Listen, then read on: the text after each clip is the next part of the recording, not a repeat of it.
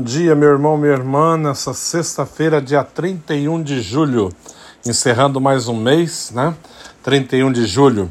E nesse dia comemoramos também Santo Inácio de Loyola, o fundador da Companhia de Jesus, né?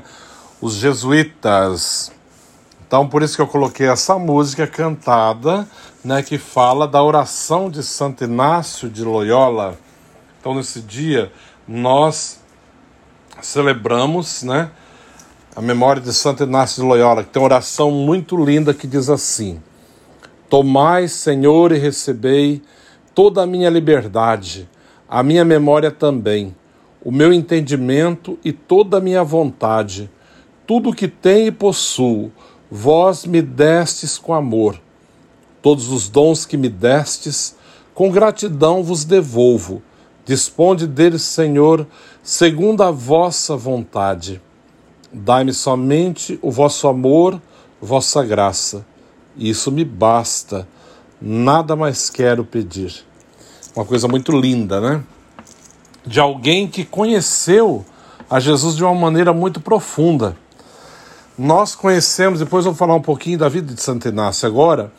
Eu vou falar sobre o evangelho de hoje, é o evangelho de Mateus, que está dizendo assim: naquele tempo, dirigindo Jesus para a sua terra, Jesus ensinava nas sinagogas, de modo que ficavam admirados e diziam: De onde lhe vem essa sabedoria e esses milagres? Não é ele o filho do carpinteiro? Sua mãe não se chama Maria e seus irmãos não são Tiago, José, Simão e Judas? E suas irmãs não moram conosco? Então de onde lhe vem tudo isso? E ficaram escandalizados por causa dele. Jesus, porém, disse: Um profeta só não é estimado em sua própria pátria e em sua família. E Jesus não fez ali muitos milagres, porque eles não tinham fé. Palavra da salvação. Glória a vós, Senhor. Veja lá. Esse, esse relato, né, esse trecho do Evangelho de Mateus, que mostra Jesus em Nazaré, sua cidade, né? Quando ele vai, volta para Nazaré. E quando ele começa a falar na sinagoga, a maneira que ele se expressava, quando ele começa assim a anunciar, né, a sabedoria que aquele homem tinha, todos ficaram escandalizados admirados, perguntando: mas de onde lhe vem tudo isso, né? Esses milagres, essa sabedoria, de onde vem tudo isso? Não é ele o filho do carpinteiro, né? Não, os seus irmãos não vivem conosco, suas irmãs. Imagina que situação, né? As pessoas às vezes elas têm uma dificuldade, né? De acreditar, de apostar na, na capacidade do outro, de entender que o outro pode, que ele pode desenvolver, ele pode conseguir. É claro que aqui se trata do próprio Jesus, do próprio Filho de Deus, mas como falta fé nas pessoas, como muitas vezes elas são assim incrédulas, né?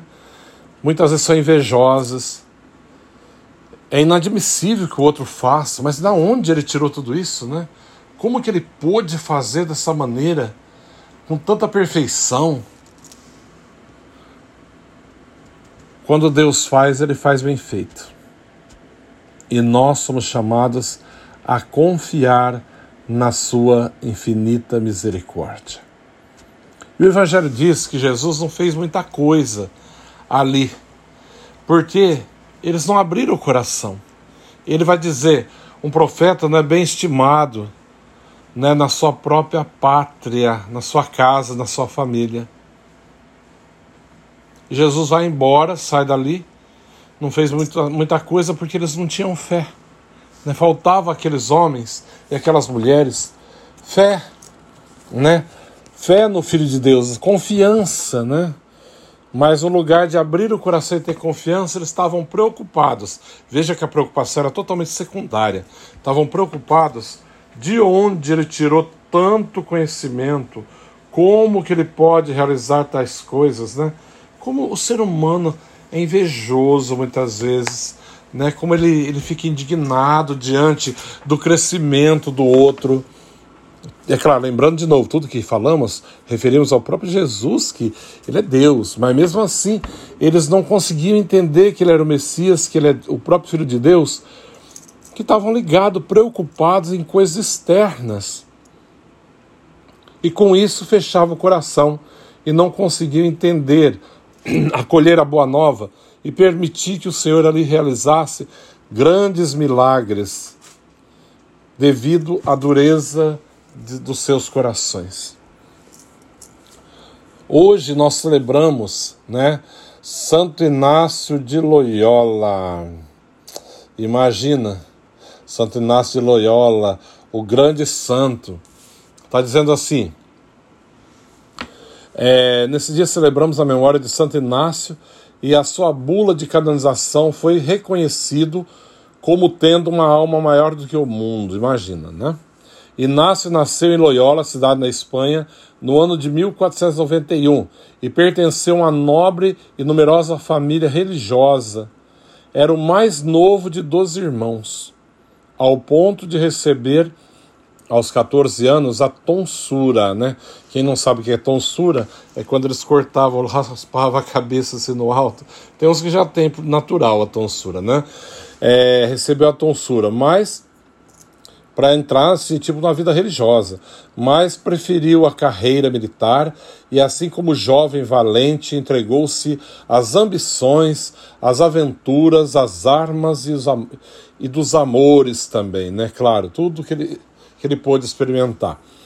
Aconteceu que durante a defesa do castelo de Pamplona, Inácio quebrou uma das pernas, foi atingido por uma bala, quebrou uma das pernas. E ali sem poder se mexer, tendo que ser imobilizado, ele vai ficar na casa de uma cunhada dele, naquela região. E a cunhada, muito sábia, sábia mulher, né? Ela começa para ele tava para ele não ficar assim quieto, porque ele era muito ativo e ter que ficar imobilizado. Ela começa a dar livros, ele vai para a biblioteca da casa da família. E ali ele pega ele começa. O primeiro livro que ele tira da biblioteca é a Bíblia Sagrada. Ele começa a estudar sobre a vida de Jesus. E se interessa muito. E depois ele pega a vida dos santos, que a cunhada dava a vida dos santos para ele ler. São Francisco, São Domingos e daí por diante. E isso, ele começa a se encantar, a se apaixonar. E ele vai dizer no final: São Francisco fez isso, pois eu também tenho de fazer o mesmo. São Domingo fez isso, também eu vou fazer o mesmo. Ele se empenha, né, veementemente em fazer aquilo que os santos fizeram. E ali acontece uma grande conversão na vida de Inácio, né, de Loyola, o grande fundador dos jesuítas, né? E ele depois vai estudar filosofia, teologia, E nesse período, ele vai pendurar a sua espada, né? Realmente ele fez, como os santos fizeram. E levou muitos a fazerem também, porque a sua atitude levou muitos a tornar santo e buscar o exemplo de santidade dos outros santos. Tudo para a maior glória de Deus, pois pendurou sua espada aos pés da imagem de Nossa Senhora de Montserrat, na Espanha. Entregou-se à vida eremítica, na qual viveu seus famosos exercícios espirituais.